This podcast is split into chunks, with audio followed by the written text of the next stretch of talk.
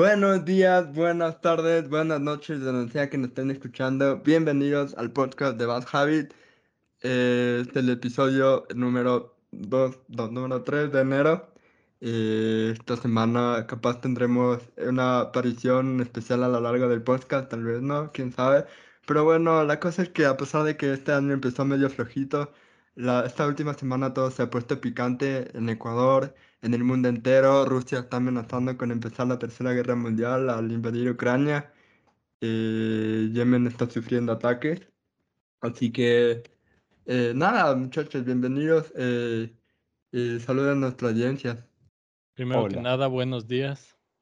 Eh, Buenas tardes, buenas noches. sí, como dijo el Emilio, parece que al fin vamos a tener el fin del mundo que hemos estado esperando por dos años ya. Así que, sea que eso les alegre o les traiga tristeza, es hora de, que, de hacer todas las cosas que dijeron que querían hacer antes de morir. Así que, Emilio, José, ustedes primero, ¿qué quieren hacer antes de morir? Eh, yo antes de morir, chuta, qué, pregunta más heavy, ¿no? Hay muchas cosas, no creo que me alcanzarían un día. Pueden, entonces, Putin, puedes dar un aviso de unos 10 días, así me lo pienso bien qué quiero hacer. Con un aviso de 10 días puedo planificar todo. Así que ya sabes, Puta, Putin. mijo, no puedes quedarte así, loco. Si es que estás en el momento, así, la primera cosa que se te viene a la cabeza, así que tienes que hacer. Primer impulso. Chuta, eh, Algo que sea apto para la audiencia, pero no te vayas con. Ten, ten en mente. No era broma, sé juicioso. eh, chuta, la verdad que en este momento, justo ahorita, no se me ocurre realmente nada. Eh, no, creo que no. Probablemente salir a... No, es que todo lo que se me ocurre es muy, muy comunista y lamentablemente en, el en los momentos que vivimos, ni cuando, como en la película Don't Look Up, todos dicen el mundo se va a acabar y nadie le cree hasta que se cae el meteorito. Creo que no lo vamos a creer hasta que lancen el primer misil a Ucrania o viceversa. Y para ese entonces ya va a ser muy tarde. Verás, personalmente yo haría. Eh, probablemente adoptaría unos tres gatos para pasar los últimos momentos bien. Eh, me pegaría. ah, deberíamos ahí sí hacer un live, así un live densazo. Haríamos un live donde cada uno tiene que pegarse un shot por cada. eh, cada cosa que vemos en Twitter acerca de criptos y NFTs colapsando en el momento. Así que todos quedaríamos ebrios al final del podcast, eso lo garantizamos. Creo que esas serían las, las dos cosas que se me vienen a la mente rápidamente.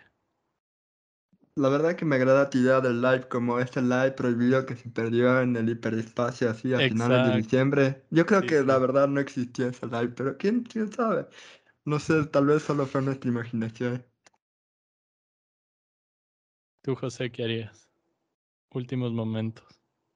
Últimos momentos. No sé, la verdad, o sea, todo lo que un adulto no responsable haría, básicamente. Todo lo que sería reprochable desde el punto de vista de la moral de un conservador de derecha e incluso un conservador de izquierda. ¿Publicarías tu tesis online? ¿Le pondrías en, ¿cómo se llama? El lugar donde puedes descargar todos los libros gratis. No, no, mi hijo la subiría, a- la subiría a Facebook y les diría, ya hagan lo que quieran con esta tesis. si fuera el fin del mundo haríamos un NFT de Bad Habits. Cacho, cacho. No, tampoco. Ni que estuviéramos tan desesperados. Me acabo de acordar, si es que la memoria no me falla, que solíamos tener esta discusión cuando era todo lo del fin del mundo maya en 2012 y era como que en ese momento era, ¿qué pasaría si es que en 2012 se acaba el mundo y, y estuvimos todos años del colegio y nunca nos graduamos? Eso era lo que pensábamos. Ahora pensamos en cuándo va a ser, ya llevamos dos años en esta disyuntiva y, y nada. Y es súper raro porque parece que 2020 sigue, o sea, es como que nunca, nunca sentí que salimos de 2020, eso es lo más raro de todo. Es como que el error de la Matrix en todo esto. Literal, es de ese meme de que está en el espacio el astronauta y dice, espera, ¿sigue siendo el 2020? Y el otro astronauta le dice, sí, siempre lo ha sido. Prácticamente así se siente. Y así es, así es. Eh, pero bueno, eh, también hay otra noticia importante que a, a nosotros nos interesa mucho, más, más bien a José y a Ricky. Espera, Eh, espera, un segundo, un segundo. Eh, tratemos bien la noticia, que sí es noticia grande. O sea, yo Ah, creo cierto, que estábamos cierto. jodiendo, pero... eh, a ver, eh, eh, exclusivamente lo de Rusia, Ucrania y posiblemente eh, que se extienda el conflicto con Estados Unidos, porque obviamente Estados Unidos tiene que estar metido en todo. Eh, de lo que he leído, parecería, parecería que esta vez no es joda, porque Rusia y Ucrania, este conflicto ha estado sucediendo por varios años, ¿no? O sea, no sé exactamente cuánto y estoy seguro que puede remontar el conflicto hasta probablemente pre-Unión Soviética.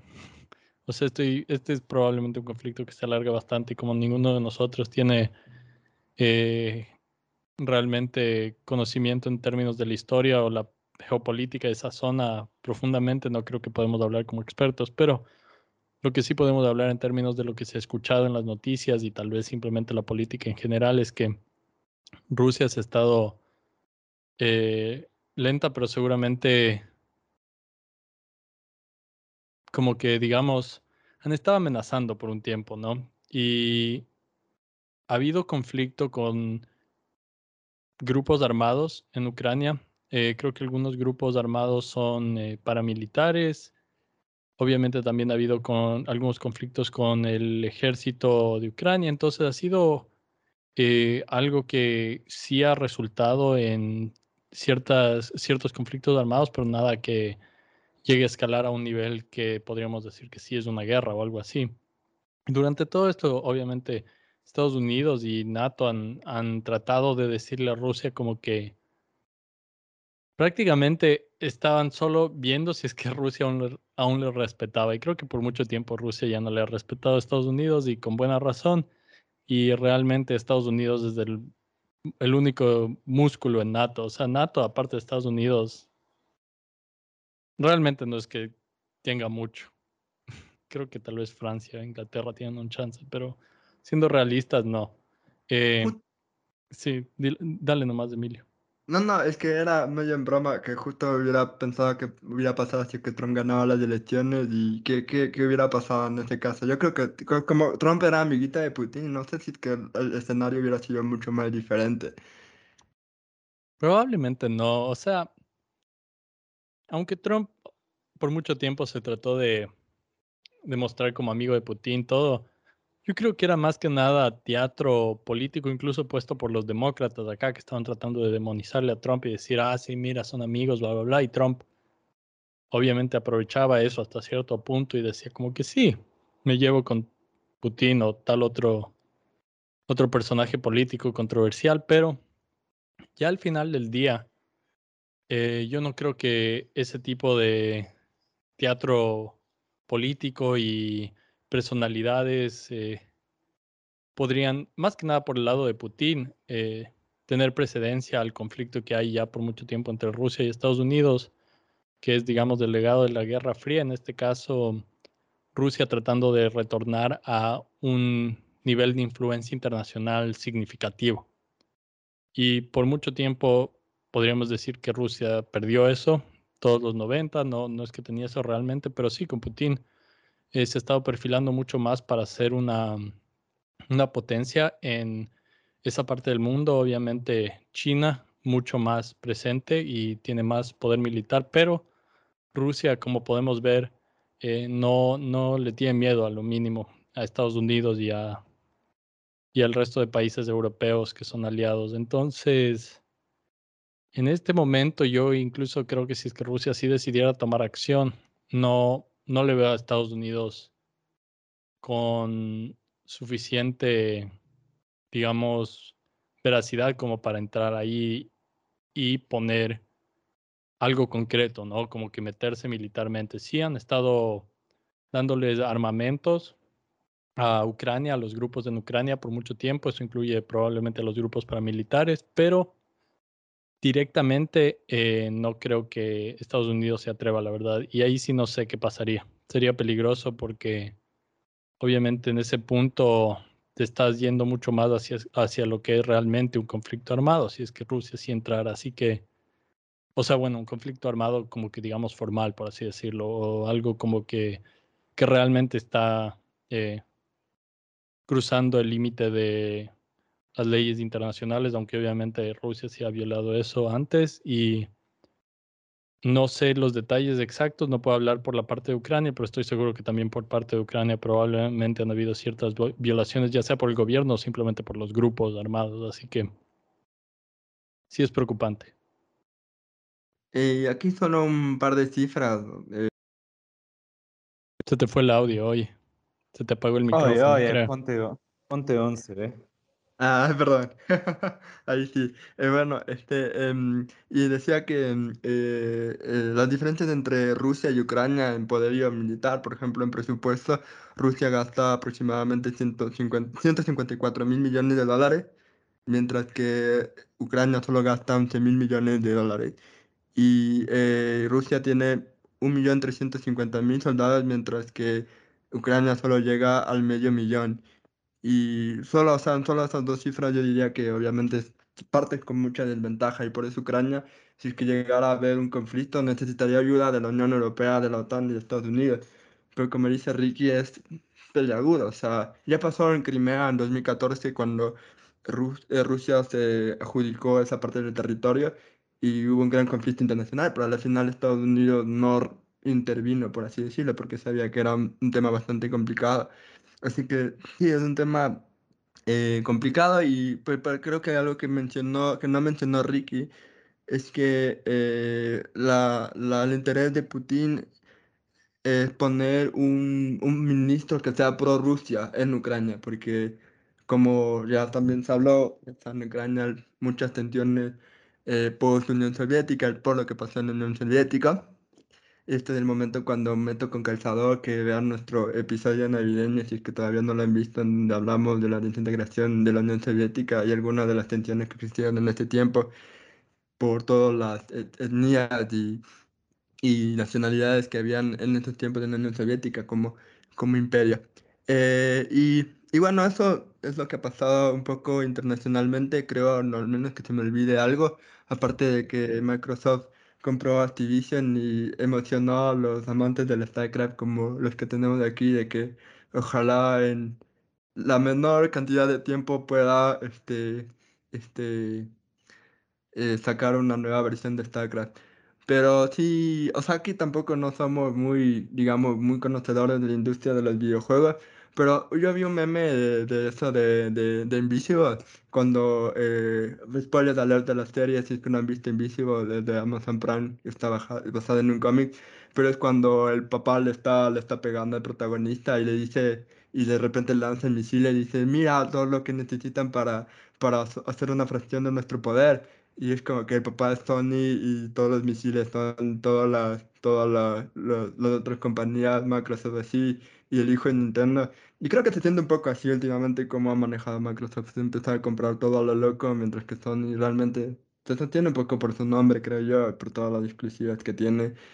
Eh, así que ese va a ser nuestro take.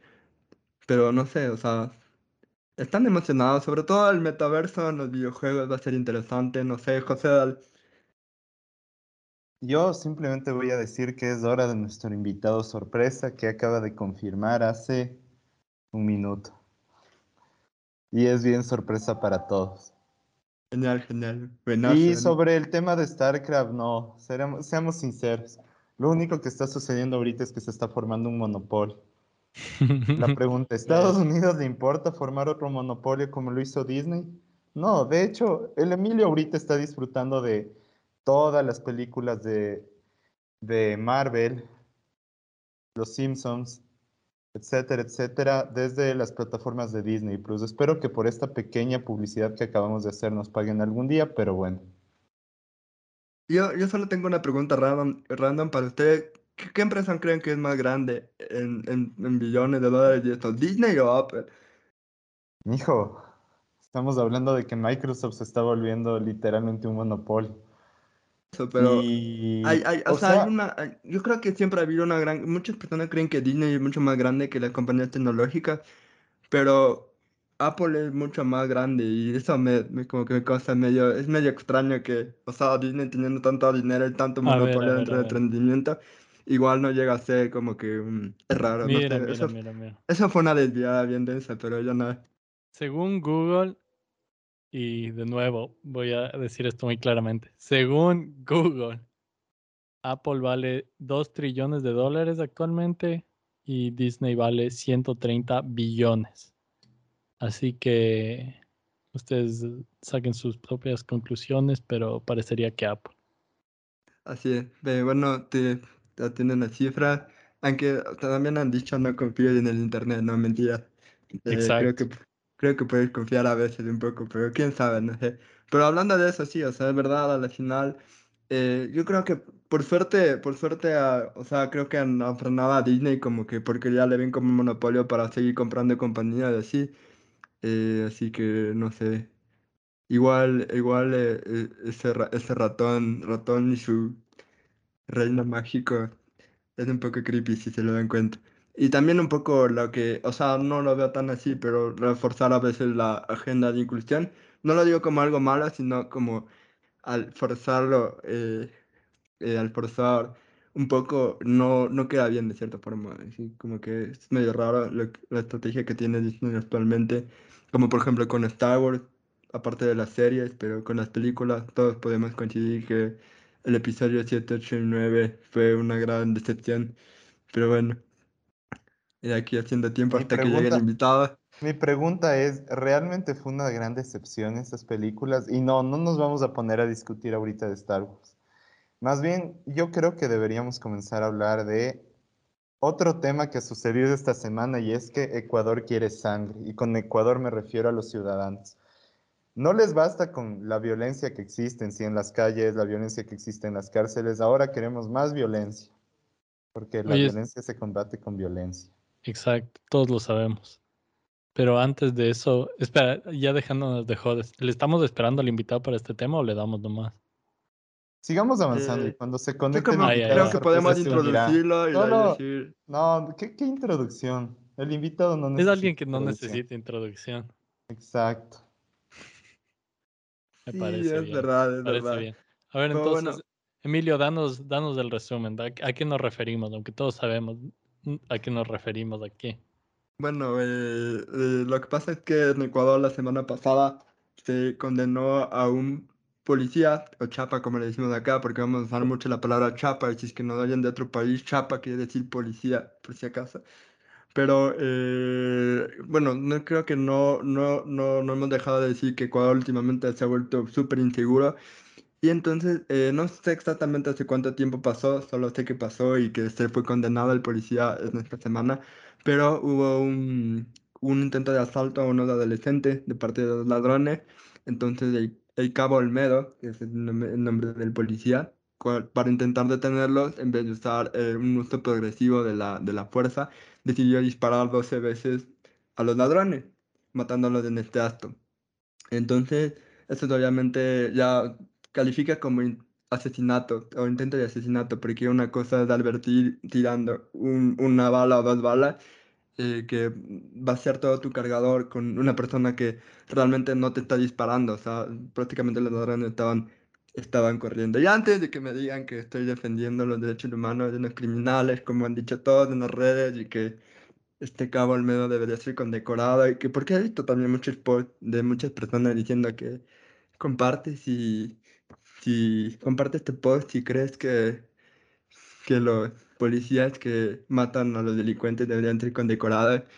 Entonces, sí, o sea, básicamente lo que José dijo, ¿no? Ecuador quiere combatir sangre con sangre, bala con bala, ojo por ojo.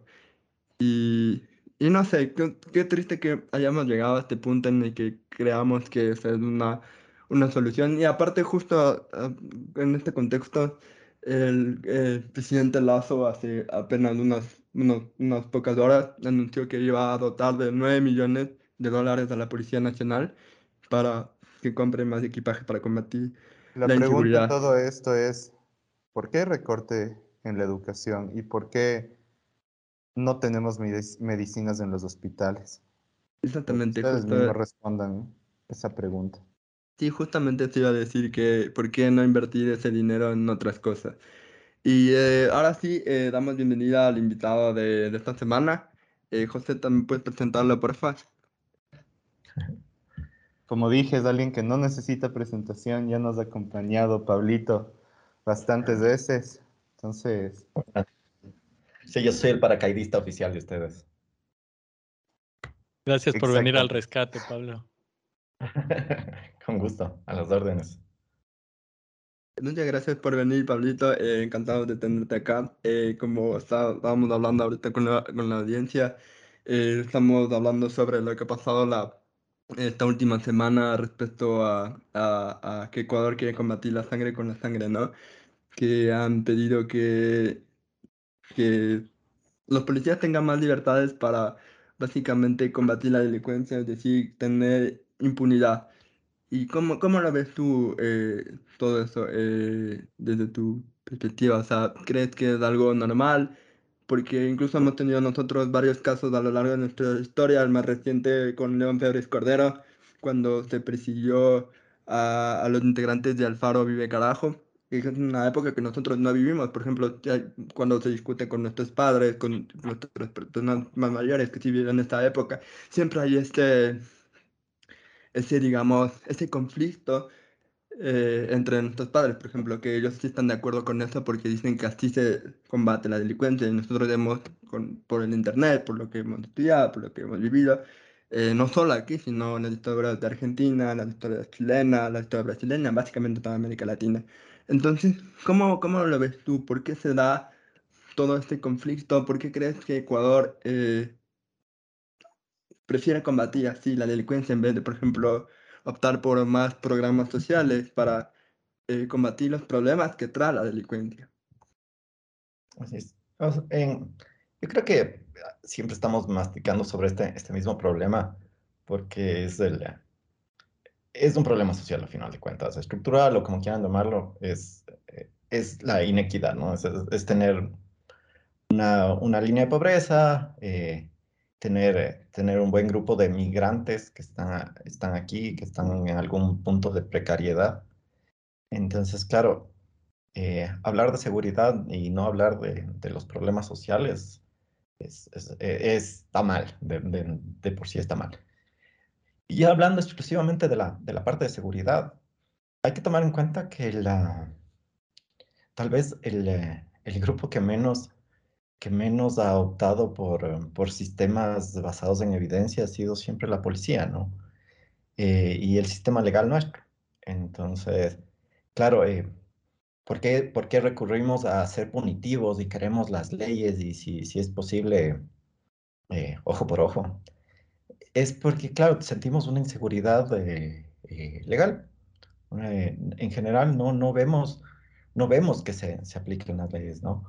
O por lo menos sentimos que no se aplican las leyes. Desde esta inseguridad en la parte legal, a veces incluso sobre la propiedad privada, te, crea, te crea inseguridad.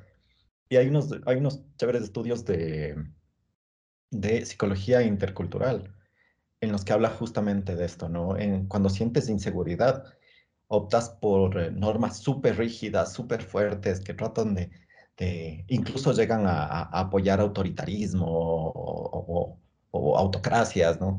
Entonces, la, la idea es que donde hay seguridad, eh, donde es muy seguro Europa, Alemania, sí, eh, países europeos, eh, claro, ellos tienden a, ir más por las libertades individuales y, quieren, quieren tener control más de su, de su política, ser más democráticos y cosas así, ¿no? Hasta que llegan a puntos de conflicto. Y cuando hay puntos de conflicto, como lo que pasó en Estados Unidos, ¿sí? Ahí una vez más se ajustan y quieren algo fuerte, ¿no? La, elección de, Donald Trump en ese momento.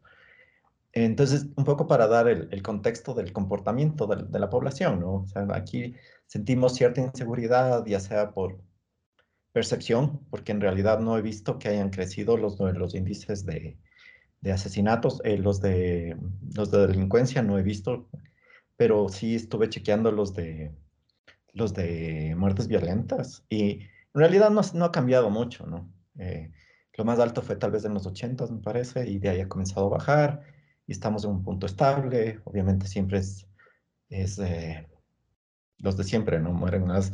La criminalidad está dada más en, hombres de 15 a 25 años. Eh, son el grupo que más muere también. entonces, hay que, tenemos caracterizado de alguna manera el grupo problema. Y tratar de cargarle todo eso a la policía, que no tiene las obligaciones de educación, de seguimiento, de, todo lo demás, sí es como que injusto, pero además es muy populista, ¿no?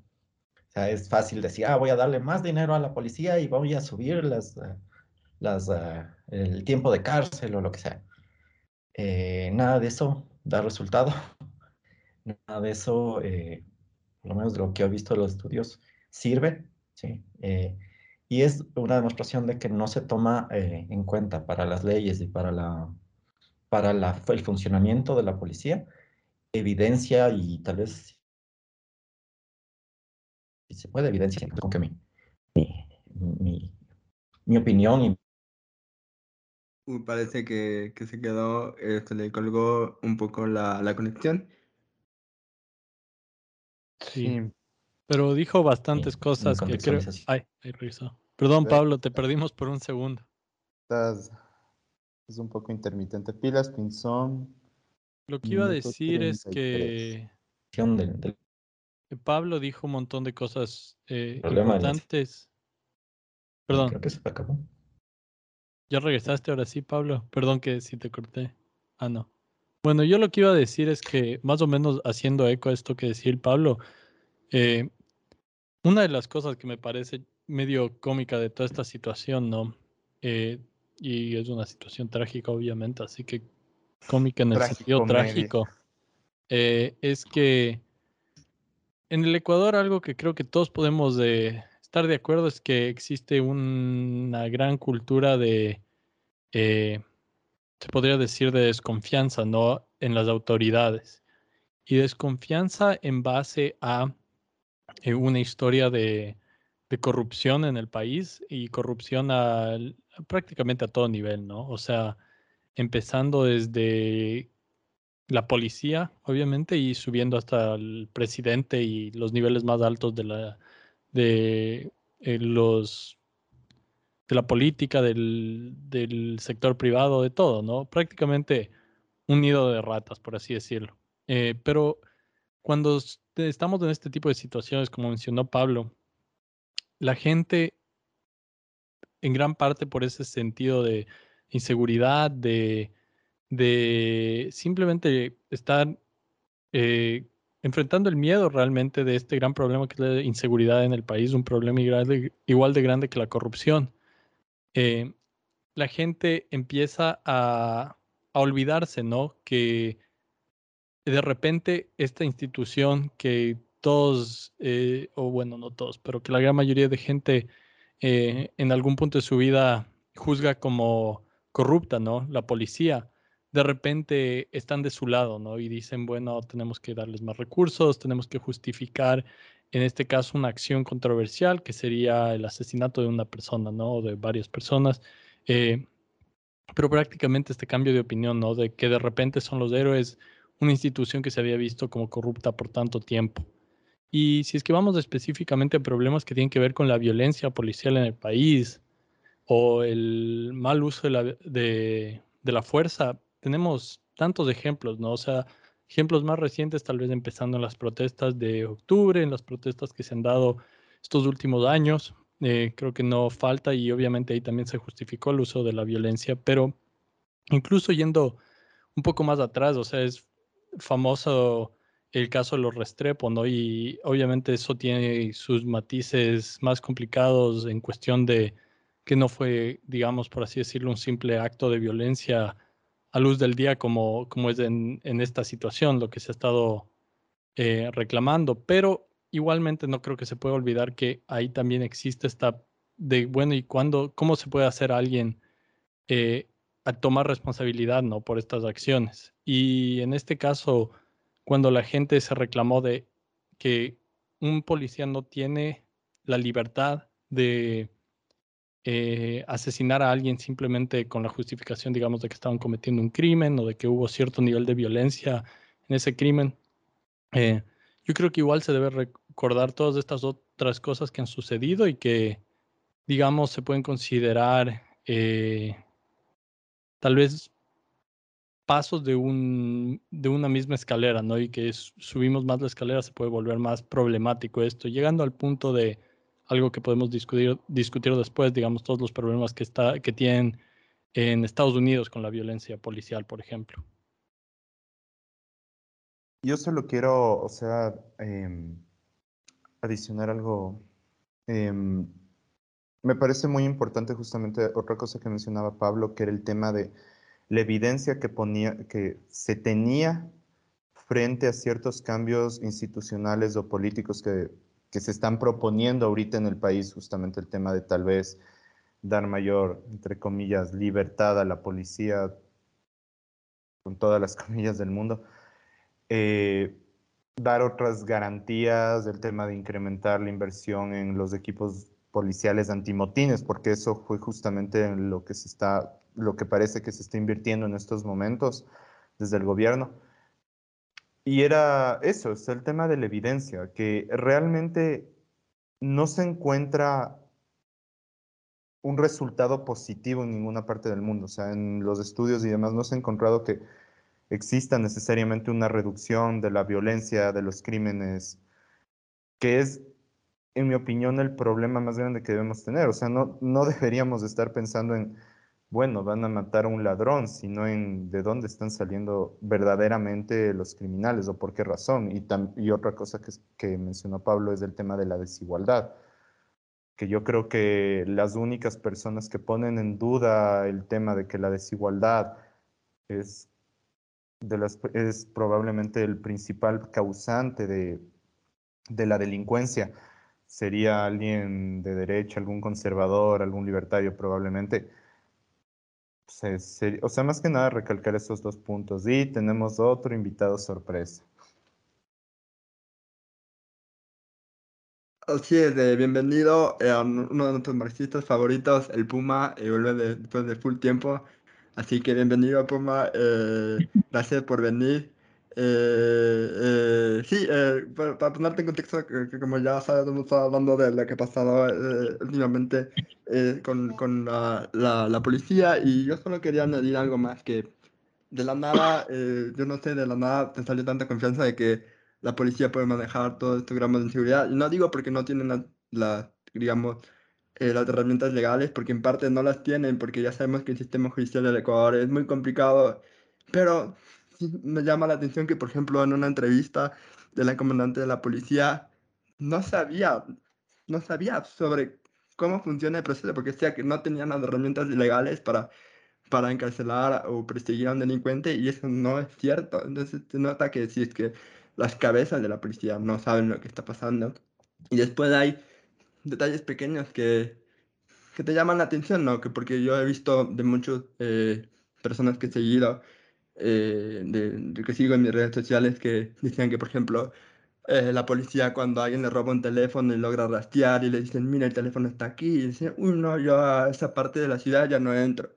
O se entran a una parte y les da miedo actuar, y es como que es risible, entonces es como que no, ellos también, o ese caso que se hizo meme de ese policía que mantuvo relaciones sexuales en una, en una OPC, o sea, es como que, ¿qué, puedes esperar de, de, una policía, no?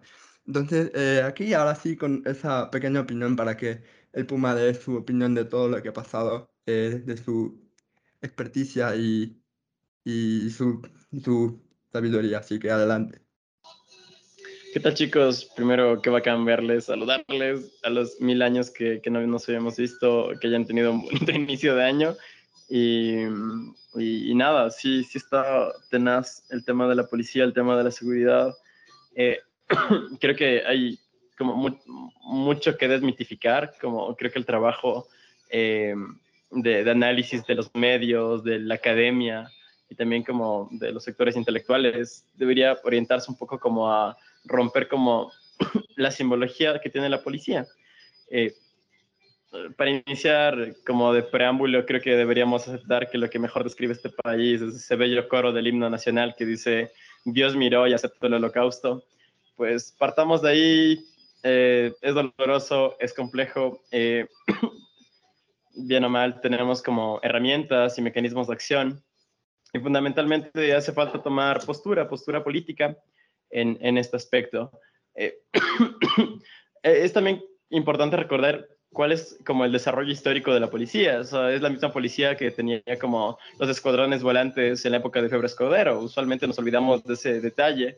Es la misma institución que perdió a los Rostrepo, la misma institución que eh, cuando tienes desaparecidos aquí en el país lo que hacen es solamente darte largas, eh, proceden, hay un montón de casos, les invito a quienes nos están viendo a revisar el trabajo del colectivo Luna Roja o al de el COVID-FEM, que es como el colectivo de... Eh, familiares y amigos de desaparecidos. Y es tenaz ponerte a ver cuál es la acción que tiene la fiscalía y la policía frente a cualquier desaparición.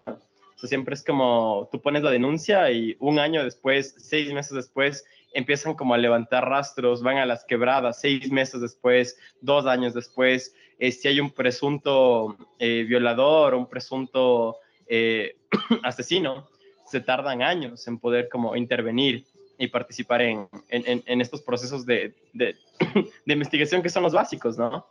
Eh, y también como es, es, complejo regresar a ver el fenómeno sociológico, como hay esta indignación latente por, por, por, el robo, pero no por el asesinato. Y de alguna forma también te explica cuál es la, el, el paradigma o la construcción ideológica sobre la cual se está maleando a la población, ¿no? Este discurso constante y perpetuo de que estamos mal, nos pueden robar, pueden secuestrar, algo jodido va a pasar. Es como un estado de alerta donde se justifica la acción de la policía, se justifica también como esta investigación eh, que muchos colectivos siguen viviendo, seguimos viviendo, eh, en el que en, el bus de la nada te hacen una requisa como medio aleatoria, en, entre comillas, y buscan como, en efecto, eh, no sé, joderte, hostigarte, hacerte tener esta sensación de, que estás siendo investigado, de que estás siendo perseguido. Y, lo digo porque he participado aquí en Ecuador en diferentes colectivos de, organización política y es algo que me ha pasado, le ha pasado a amigos, le ha pasado a mi hermano. Em, y esa es la policía que tenemos, una policía profundamente funcional a, los diferentes procesos, ¿no? Procesos de acumulación, procesos... Eh, de distribución de las cuotas políticas.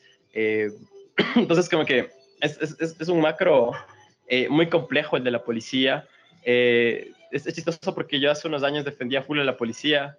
No sé si se acuerdan la campaña de Correa de somos policías, pero también somos hermanos. Somos policías, pero también somos padres. Somos policías, pero también somos madres.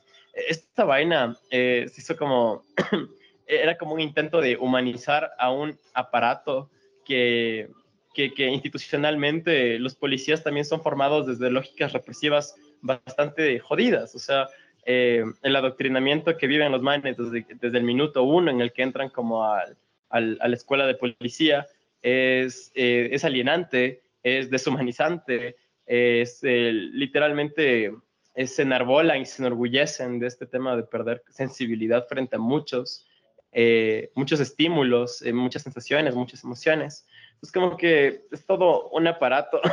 y perdón que venga como a lanzar tantos temas, pero sí es como el, el, el, gran pecado en el que vivo ser recontra disperso.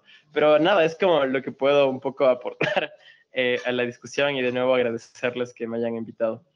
Sí, yo creo que Puma va a hablar de full cosas y escribir full cosas, pero va a dejar como que la mayoría de sus teorías a medias y después va a morir y la gente va a estarse peleando por años y años tratando de descifrar qué quería decirnos. Pero eh, algunas de las cosas que sí podemos aclarar aquí rápidamente, o que más bien siento que debemos aclarar más que nada porque son parte de la discusión que se está dando eh, en el público, en las redes sociales, eh, alrededor de este tema, ¿no? Que tú mencionaste, por ejemplo, es que creo que todos estamos de acuerdo, por ejemplo, que la policía es muy disfuncional, como tú mencionaste, digamos, en el caso concreto de eh, gente desaparecida, ¿no? Entonces, sabemos que el sistema es hay historias de horror, gente que pierde a sus familiares, a sus amigos y eh, que la policía puede estar demorándose años en darle siquiera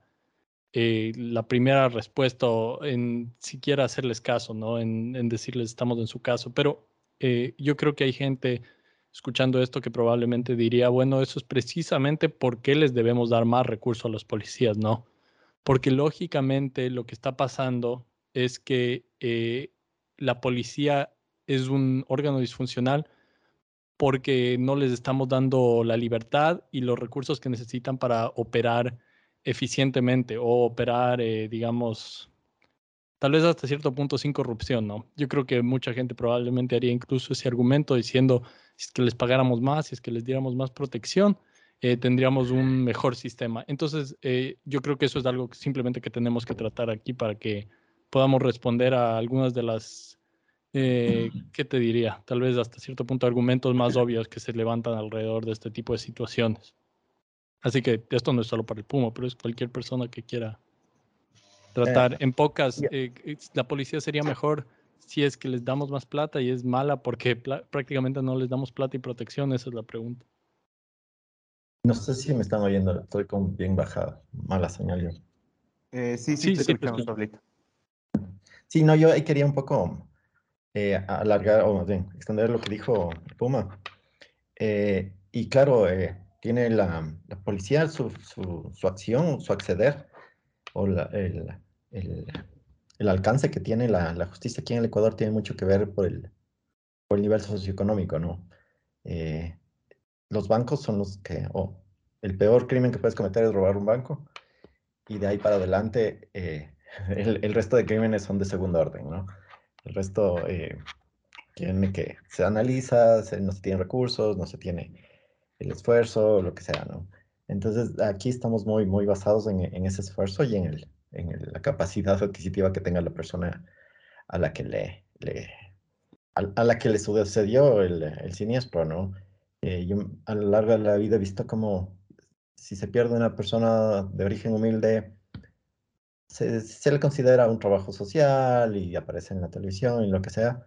Si es alguien con, con las palancas suficientes, se moviliza la policía aérea, se moviliza todo lo demás y se hace búsquedas inmediatas, ni siquiera se espera el tiempo.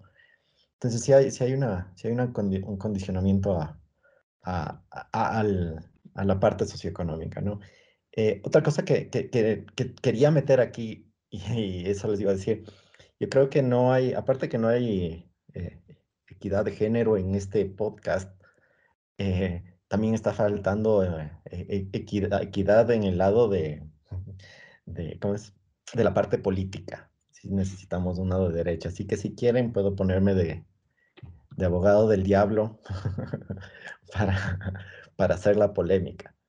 Y una de las polémicas que no estamos tratando es justamente la del 30S Ese fue un acto de la policía, ¿sí? Y representa el malestar de la policía y representa el malestar de la, de la, de la ciudadanía y la división que tenemos entre la ciudadanía, en, o sea, entre la polarización de la ciudadanía misma a favor y en contra de la policía, y cómo es un hecho político además, ¿no? ese, ese, hecho que creo que le estamos evitando este, me parece muy importante para diagnosticar el problema que tiene institucional la, la fuerza pública. Eh, sí, chicos. Creo que José había alzado la mano, perdón. Yo solo quería hacer un comentario y es que recordemos hace menos de unos dos meses o tres meses el proceso que fue el recuperar a la hija de un, del líder de los choneros. O sea, ha sido de las veces que más he visto movilización de recursos,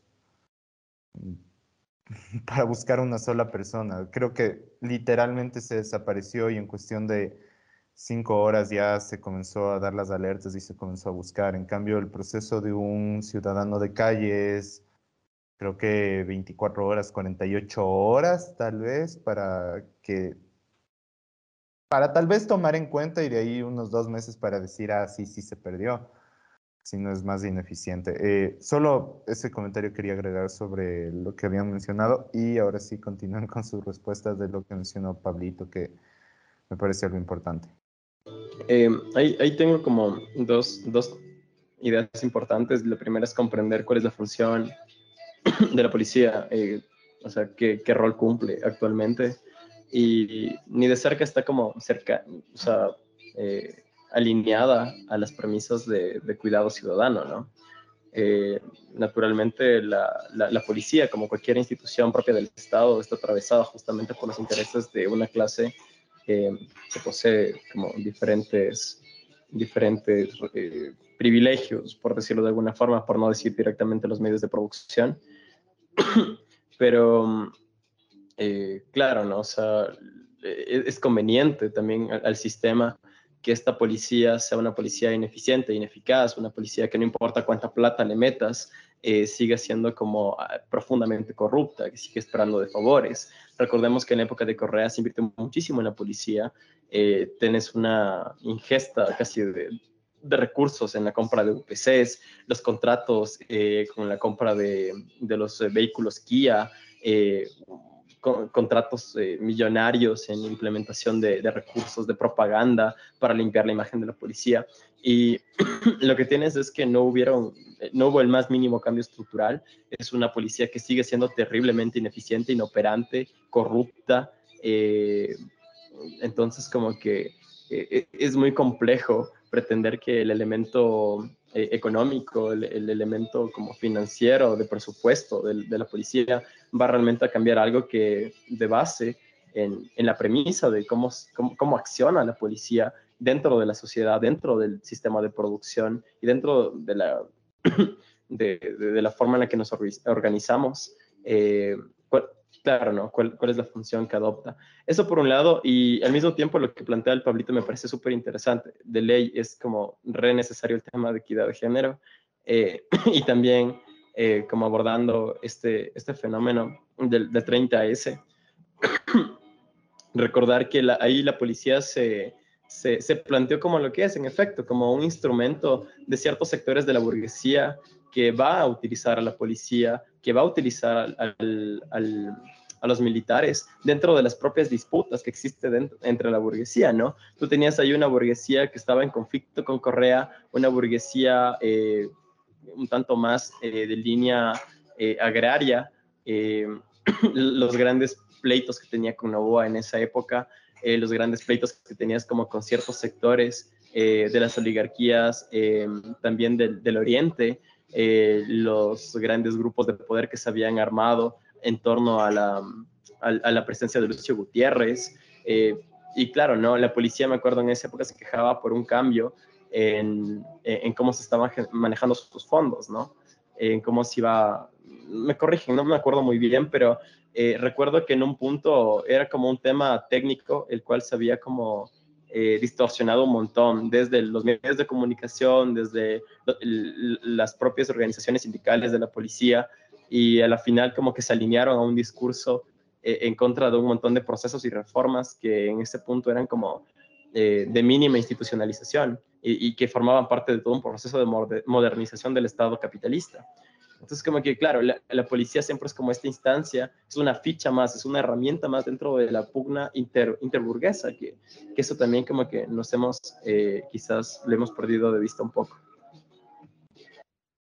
Yo creo que a este punto también vale agregar, tal vez hasta cierto punto respondiendo mi propia pregunta, pero en línea con lo que acaba de decir el Puma, eh, que debemos tomar, eh, obviamente en la historia del país hay muchos ejemplos creo que siendo el tiempo con Correa lo que acabas de resaltar eh, lo más relevante, pero más allá de eso, yo creo que también puedes tomar el ejemplo, obviamente, de Estados Unidos, donde la policía es un órgano extremadamente bien eh, financiado, o sea, plata no les falta, pero para nada. Eh, y puedes ver que es extremadamente problemático en muchos sentidos, ¿no? O sea, acá hubieron las protestas hace eh, ya va a ser eh, dos años eh, donde se protestaba la violencia policial específicamente desde el punto de vista racial. y yo creo que cuando la gente piensa acerca de, bueno, lo que hace falta aquí es meterle más dinero y todo, simplemente están están tratando de, de olvidarse tal vez de, de estas cosas que, que son tan claras. Y o sea, obviamente en Estados Unidos también existe el debate, ¿no? De realmente cuáles eran los problemas ahí, de que los policías estaban justificados, de que realmente es algo hasta cierto punto más, eh, tal vez por el aspecto jurídico, que en este caso era lo que estábamos también discutiendo, que es si es que este policía debería salir libre, impune, después de haber asesinado a, a los ladrones con los que estaba tratando, pero eh, si es que estamos respondiendo exclusivamente a, por la parte financiera, creo que sí se puede tomar eh, ese ejemplo y decir, eh, ¿sabes qué? Por la parte de dinero vas a seguir teniendo muchos problemas y decisiones controversiales por parte de la policía. No va a funcionar necesariamente más eficientemente. Yo creo que sí, lo que dijiste acerca de Correa es probablemente el ejemplo más relevante, pero obviamente eh, por cuestiones de preferencia partidaria en el propio país, es mejor tener más que solo el ejemplo de Correa, porque obviamente hay mucha gente que en ese caso le van a culpar más a Correa que a nada, pero eh, sí, estoy de acuerdo contigo y creo que hay varios ejemplos de por qué meterle más plata al, al a la situación no va a resolver el problema. Eh, dale, Pablo, que habías alzado eh, la mano, parece. Sí, no hay que quería justamente igual extender lo que, lo que habían dicho. Eh, es tan, tal, la, tal la, la, preferencia que tenemos por seguridad que muchos de los UPCs se, se hicieron donde eran las bibliotecas de barrio. Entonces se, se, eliminó la, la, cultura, el acceso a libros para eh, crear eh, espacios de policía, ¿no? Y esa es como que la, yo creo que ese es el resumen de nuestro, de nuestro problema, ¿no? Eh, siempre vamos a dar más valor a la, a la, a la violencia o al monopolio de la violencia por el lado de la policía que a un paro de profesores. Entonces, claro, eh, si comenzamos con ese problema directamente, eh, y obviamente no, algo que debemos quitar también uniendo a eso es que seamos excepcionales esto pasa, o, he visto que pasa en bastantes países, en más de uno por lo menos. No somos los únicos. Eh, incluso, incluso Europa ha tenido estos problemas en los que la policía pierde su, su horizonte, pierde su brújula y, y, y, se va en contra de la sociedad civil, ¿no?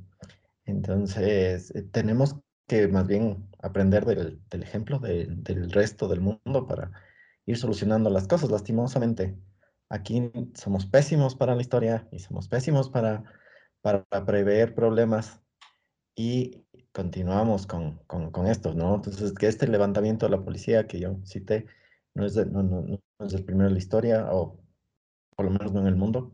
Hay un caso en Boston, hay un caso, hay el caso este famoso de, de Detroit, creo que es, que los, uh, los um, ¿cómo se llama? Ford, eh, pidió la ayuda a la policía y la policía comenzó a atacar a los, eh, trabajadores, al punto que el presidente en ese momento llamó a la Guardia Nacional a que bombardeen a la policía. O sea, no, no, no, es, no es nuevo esto de que la policía tenga una, una preferencia hacia los grupos burgueses o a los grupos de poder.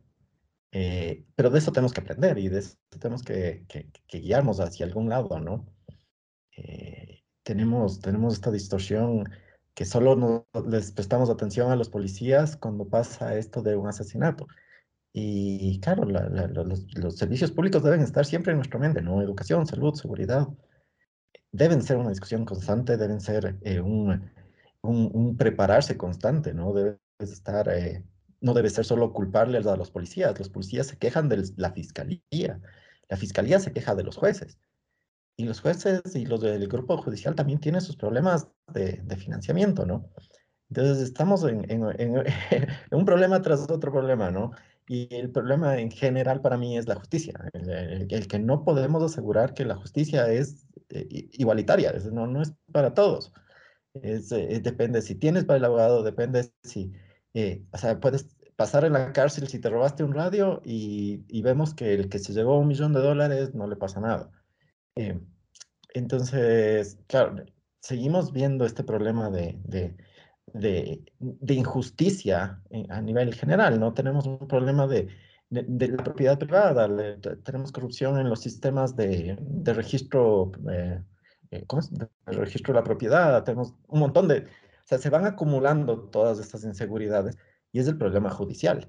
Ahorita nos concentramos en la policía porque los policías al final del hacen lo que pueden, pero como no tenemos, eh, como en otros países o en algún punto de la historia, un derecho vicarial en el que el policía de la calle sí es responsable, pero el jefe debería prever estos problemas y debería haber visto cómo solucionar esto. Y nunca, nunca les juzgamos a los jefes en base a lo que, a no hacer su trabajo. ¿sí? Y eso es la falta de, de, eficiencia que tenemos también, que los jefes nunca tienen responsabilidades, dicen, ah, ya le voy a juzgar al pobre policía, pero ellos no hacen tan soluciones. Y se escudan detrás de la ley, se escudan de si es sistémico, si el problema es de su institución, deberían tener eh, medios o, soluciones o de descargo, por lo menos, de decir, no, yo sí procedí a hacer este curso de, no sé, de sensibilización o de, de, estrategia ante este tipo de reacciones, lo que sea. Pero nunca les juzgamos a los jefes y los jefes siguen creciendo y tienen sus, eh, sus beneficios políticos y todo lo demás. Entonces, claro, como les decía, siempre cogemos del, eh, del, vínculo más, eh, más eh, débil y es el policía, ¿no? Que va a ser juzgado tres años y no vamos a hacer ningún cambio institucional, no vamos a hacer ningún cambio estructural y seguimos discutiendo si es, si está, si debería ir a la cárcel o no, en vez de estar discutiendo por qué murieron esas personas y qué debemos hacer para que no muera más gente, ni ponerles en riesgo a los policías. La verdad, dijiste full cosas y bueno, quiero comenzar con tal vez el tema de la justicia y lo, eh, el tema de lo inequitativo que es, porque yo también considero que el principal problema del tema de la delincuencia, la inseguridad, eh, aparte obviamente de todo, como es algo tan multicriterial, algo tan multidimensional, perdón, el tema de la delincuencia pues uno de estos problemas es el tema de la desigualdad, pero también está el hecho, y de la desigualdad también parte el tema del acceso a la justicia. Eh, teníamos el caso del defensor del agua de Azuay, que murió porque nunca tuvo un abogado en una cárcel, en una 30, y ya le trataban como uno de los peores criminales. Por otro lado, hay un caso cercano del que una persona de este podcast tal vez nos puede hablar de que literalmente eh, un familiar suyo eh, le robaron, no se sabe exactamente el, mecanismo, pero le robaron mucho dinero y después de que unos tres, cuatro días ya le dejaron libre. Entonces, definitivamente el tema de la, en la justicia es uno de los problemas más grandes y también está en eso, el no poder eh, asumir responsables, pero desde las cabezas, que es algo que también me parece muy importante de mencionar. Eh, una vez ya sucede esta tragedia, porque por más que me digan, ah, es que era un criminal, un ladrón, bla, bla, bla, eh, la muerte de una persona sigue siendo la muerte de una persona. No sé, los medios, aquí hago un paréntesis, los medios de comunicación eh, ponían en relieve que uno de, que murió asesinado de manera violenta en Guayaquil, un policía en servicio, bueno, que estaba eh, no estaba en servicio, pero que murió, eh, y siguen recalcando que era policía, pero yo creo que en este caso manejan, o sea, manejan la información un poco a lo que ellos quieren, como siempre, porque a la larga sigue muriendo un ciudadano. Él murió en servicio pasivo, no, era, no estaba con armas, no estaba haciendo prácticamente su trabajo y fue asesinado como otro ciudadano de calle hubiera sido asesinado. En ese caso no creo que como que quieren distorsionar este tema para que digan, ah, es la muerte de un policía. Eh, en mi opinión es, es, lo que está sucediendo. Pero volviendo justamente al otro tema, era, era esto de, que es muy, muy, muy complicado eh, que exista algún cambio si es que no comienza a existir responsables. Eh, Hace que hace un mes y medio, dos meses, otra vez. Han pasado muchas cosas en este último tiempo.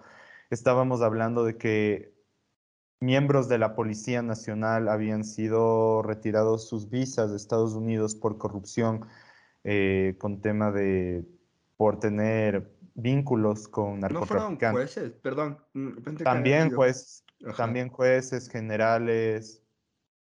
O sea, e- ese, ese tipo de cosas todavía, una vez más, los medios de comunicación como que no le dan tanto boom ahora que están más con este tema de la seguridad y de darles más fuerza, pero en mi opinión sigue siendo una institución que es bastante, bastante... em, iba de...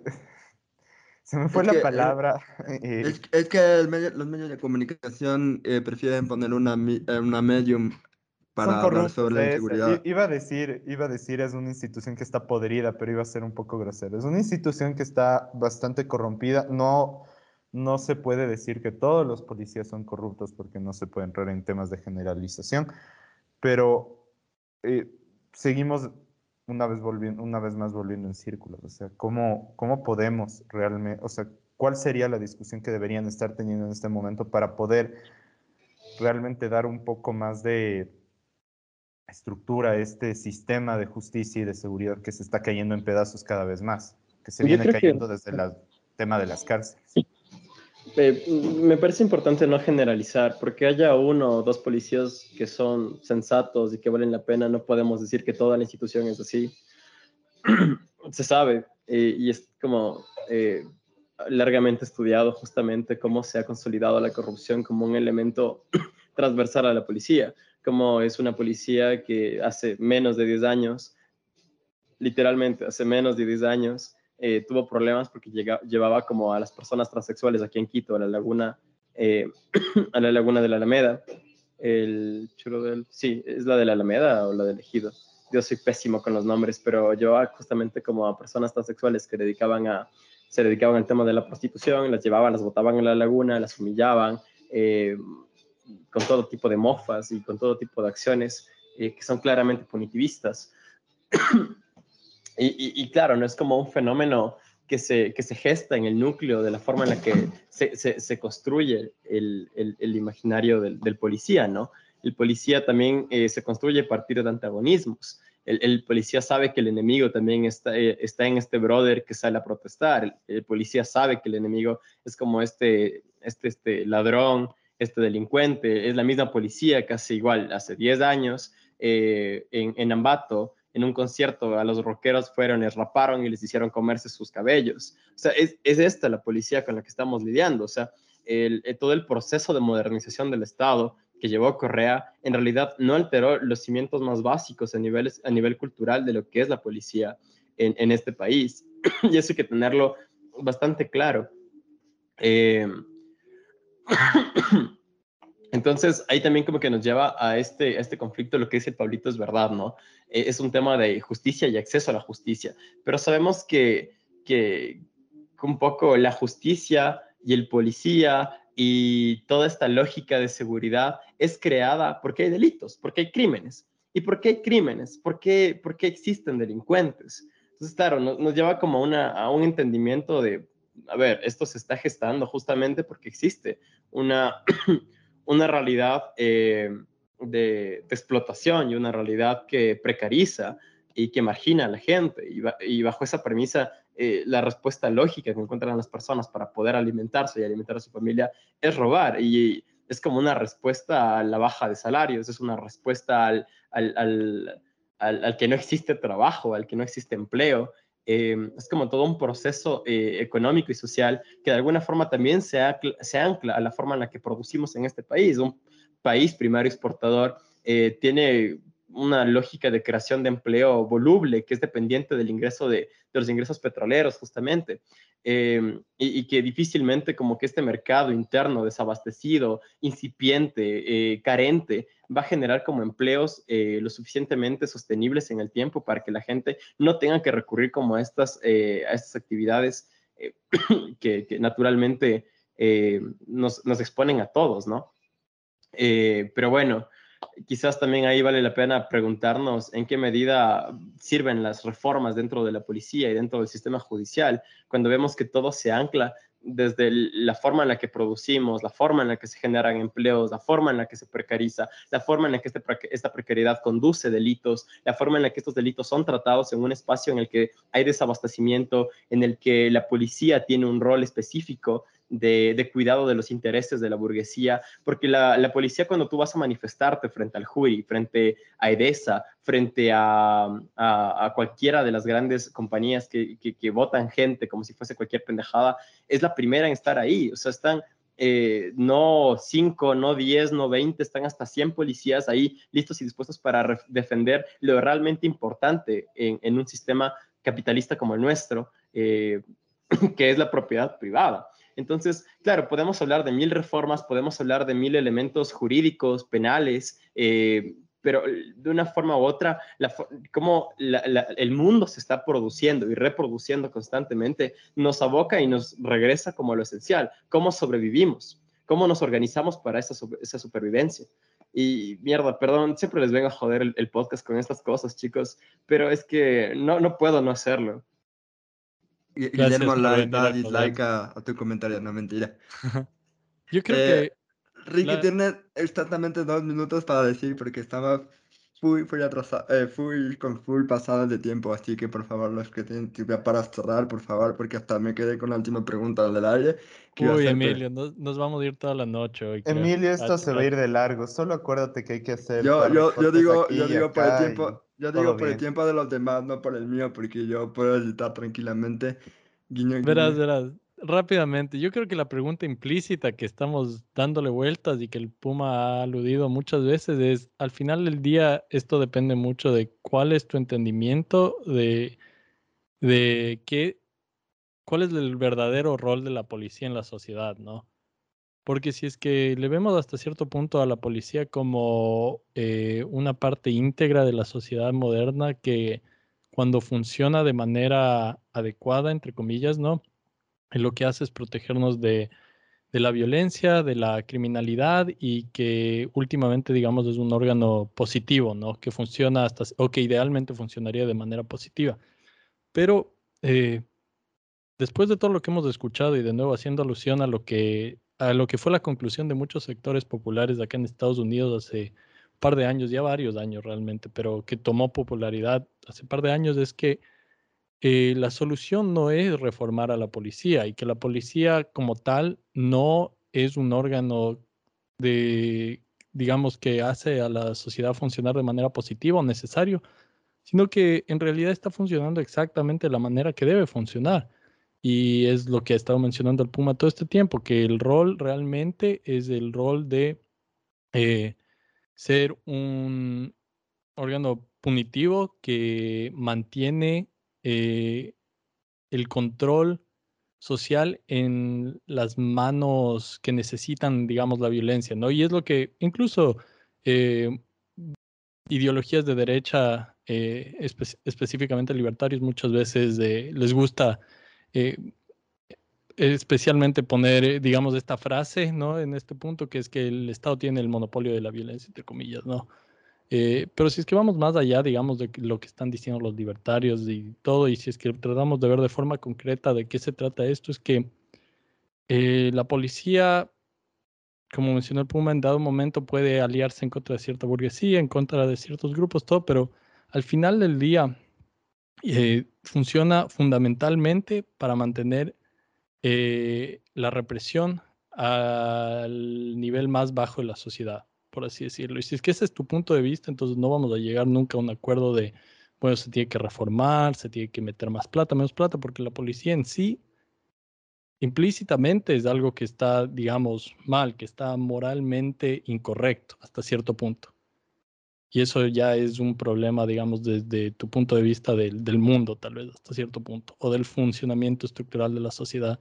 Así que obviamente eso sí creo que puede hacerse una discusión larga, pero creo que es fundamentalmente la pregunta que guía bastante esta discusión y obviamente podemos irnos a los detalles como nos hemos ido en esto, pero creo que hasta cierto punto es la diferencia en ese punto fundamental lo que no nos va a llevar necesariamente una conclusión a todos a estar de acuerdo.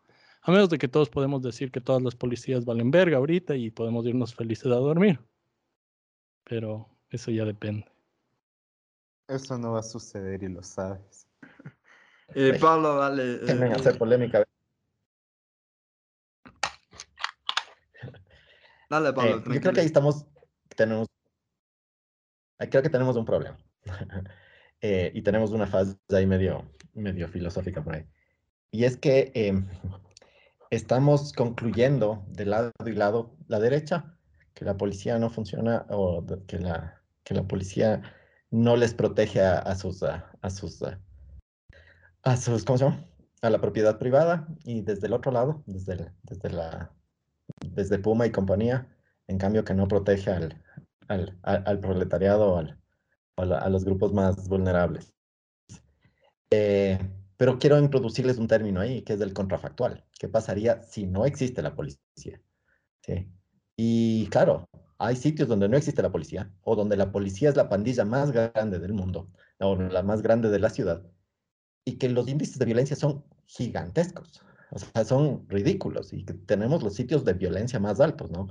Entonces tenemos eh, en, en Centroamérica, nunca me acuerdo el, el- el que es el más, más violento, El Salvador, creo. Eh, y de ahí tenemos eh, eh, Afganistán y tenemos eh, ejemplos en los que, claro, la policía es una pandilla más, ¿no? Eh, y ese es un ejemplo y es un contrafactual interesante, en el que la policía, eh, por más, así funcione medio me- mediocre, sí funciona, o sea, sí sirve de algo, ¿sí? Eso es una cosa. La otra es que, como les decía, tenemos que, en base a todos los estudios, más bien dicho, econométricos que he visto, la mejor forma de mejorar una institución es dar responsabilidades a sus jefes. ¿sí? El rato que les das responsabilidades a cualquiera de los, jefes de lo que sucede, eh, o sea, de los, actos o de, los, de, las mejoras o, el empeoramiento de- del servicio que dan, eh, mejora automáticamente o se disminuye de alguna manera la corrupción. Eh, y yo creo que ahí nos estamos perdiendo en, en ese sentido. eh. Mm, Sí sabemos que, eh, qué función tiene la, la policía en la sociedad. ¿sí? Y por eso les decía el. El- la, la idea es concentrar la violencia en un grupo, ¿sí? de tal manera que nosotros no, como humanos, como animalitos que somos, no vayamos eh, o, o que no eh, invoquemos a la violencia de forma personal o individual. ¿sí? Entonces, eh, la solución de pro- problemas se vuelve y se terceriza de alguna manera, ¿no? Y no hablo de tercerización, eso de, precarización laboral, sino de tercerización de, de ser justos, ¿no? De, tratar de poner a una tercera persona que, de mediador del problema, ¿no? Y para eso es la violencia, para eso es como que eliminar la violencia de las calles es concentrarla de alguna manera en la policía. Y por eso tienen el concepto de servicio, ¿no? Dado que ellos tienen el poder de la violencia y la monopolio de la violencia, ellos son, eh, solo pueden servir, solo pueden, no pueden tomar decisiones, solo obedecen de alguna manera, ¿sí? Pero esa, esa, esa concentración y, ese, y, esa, mm, y, y esa especificidad de su trabajo y de, su, de, su, de sus objetivos de alcance, ¿sí? También les vuelve vulnerables y es- ahí vemos que sí, tenemos un gasto gigantesco en bombas lacrimógenas, en, en eh, munición de goma, en pistolas, en carros, en lo que sea. Y los sueldos y la preparación y la mejora personal de, de- de esos policías, nadie la ve. ¿sí? Y claro, eh, prefiero no subirle el sueldo, pero sí prefiero comprarle una armadura para que pegue a la gente. Em, y claro, ¿a quién le hacemos responsable de eso? ¿sí? Porque llega y hacen la compra, pero la compra según quién, el beneficio a quién. ¿sí? Tiene que esa compra estar justificada bajo evidencia de que va a disminuir la violencia de alguna manera. Y de, todas, y, de, y de la misma manera, los creadores de leyes, la parte legislativa, tienen que demostrar que un aumento de penas o cualquier modificación a la ley disminuye la violencia o disminuye la criminalidad. Y nunca lo hacemos, o muy pocas veces hacemos eso. ¿sí? Entonces, ¿qué esperamos de la policía? Que a final de cuentas solo es un órgano, una institución que obedece. ¿sí? Eh, entonces, claro, ahí, eh, ahí tenemos que tomar en cuenta que no es de lado ni siquiera de izquierda ni de derecha, es, es ya un sistema mal armado de lado y lado, con un sistema político ya decadente, obsoleto, no sé. Y, y como dice Puma, en el que debemos ya comenzar a participar, porque si no, eh, no sé cuándo va, vamos a tratar de solucionar estos problemas. Así es, bueno, la- lamento, lamento cortar aquí la discusión, eh, está muy interesante, pero eh, está, eh, eh, ya me están mirando todos con cara mal. la culpa El Emilio es el porque- policía del podcast. Sí, oye, yo, yo protesto ante esta censura. Deberíamos continuar hablando.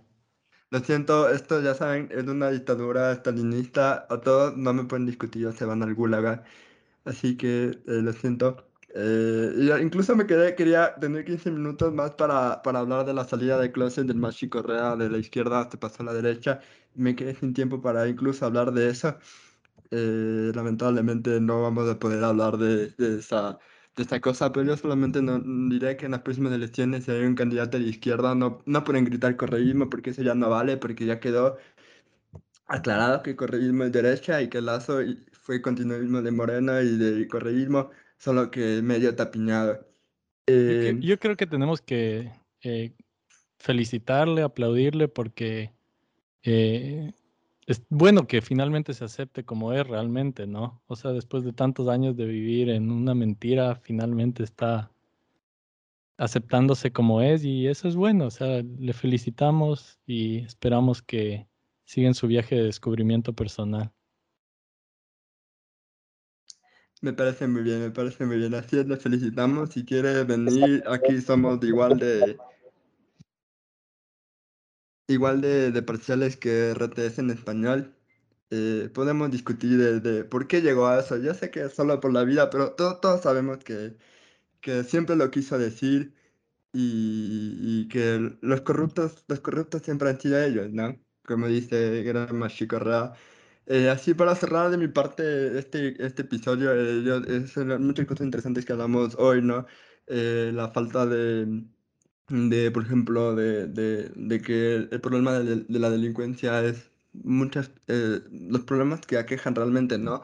Al país actualmente, como es la desigualdad, como es la falta de empleo, como es la falta de oportunidades y la falta de, de una respuesta que el gobierno no la va a dar porque no le interesa, no le interesa, para mí, al menos como yo lo veo, no, al gobierno no le interesa dar una solución a estos problemas. Prefiere vender el, el Banco del Pacífico y, y, y- aportar dinero a la policía y, seguir apoyando el programa de vacunación, que vamos a ser sinceros, se lo damos de eso, pero parece que quieren vivir en este crédito de sus cuatro años y, y yo creo que el, el país, sobre todo la población, merece algo mejor y que es hora de actuar, porque si no, eh, no, no creo que, que va a durar mucho este gobierno, pero este Last Challenge sigue estando interesante. Em, eh, quiero agradecer a- al Puma y a Pablo, gracias por venir. Eh, hemos alargado este podcast eh, mucho más de lo que queríamos, pero ha sido una discusión súper interesante y con muchos matices. Creo que nos quedamos eh, con muchas cosas que discutir, obviamente. Eh, pero eh, si es que sí, que podamos discutir, que, que quieren que discutamos eh, más a profundidad de este tema, o incluso hablar de la salida de, del closet del mismo Masip, también podríamos discutirlo eh, prontamente. Pero eh, también lo alargamos, dejé que se alargue un poco más porque no vamos a hablar de, de, de tanta política por el mes de febrero, porque vamos a dar un cambio de temática que, que acorda al mes. Entonces eh, estén pendientes de eso. Así que, nuevamente, muchas gracias, eh, Pablito, muchas Ya, gracias, Emiliano, da, da algún spoiler de lo que se viene el próximo mes. Oh, está. No, no funciona así. No, no, no, no voy a hablar esto. No, ya ha pasado con el podcast, ha pasado con los partidos del Ecuador, ha pasado con la liga. No, no, no. Esto es terrible. Terrible, terrible. Así que no. Eh, les voy a dejar con la intriga, pero van a ser temas muy interesantes los que tenemos planificados, así que estén pendientes. Y así, nuevamente, muchas gracias a los invitados. Eh, dejo para que Richie o José digan algo para despedirse y, y ya. Nos están censurando. Muchas gracias de nuevo a los invitados. eh, y sí, ya nos vemos con unos nuevos temas interesantes. Esperemos que se cumplan. Ah, fuck the police, cacho. Eh, no, no sé qué más. Eso nomás. Me, me causa mucha gracia que parece que ese- como fue esas fotos de cuando empezó la Unión Soviética y empieza Stalin con sus más cercanos colaboradores y cada vez van desapareciendo y creo que José va a ser el primero, así que Eso, nada más, no mentira. Eh, eh, muchas gracias de nuevo, nuevamente. Esperamos que puedan volver pronto al podcast eh, Puma y, Pablo. Y muchas gracias a la audiencia y nos vemos la próxima semana.